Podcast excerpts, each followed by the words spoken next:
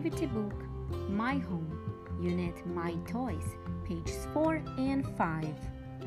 Car, doll, scooter, ball, blocks, teddy bear, cards, bike, kite, airplane, puzzle, video game.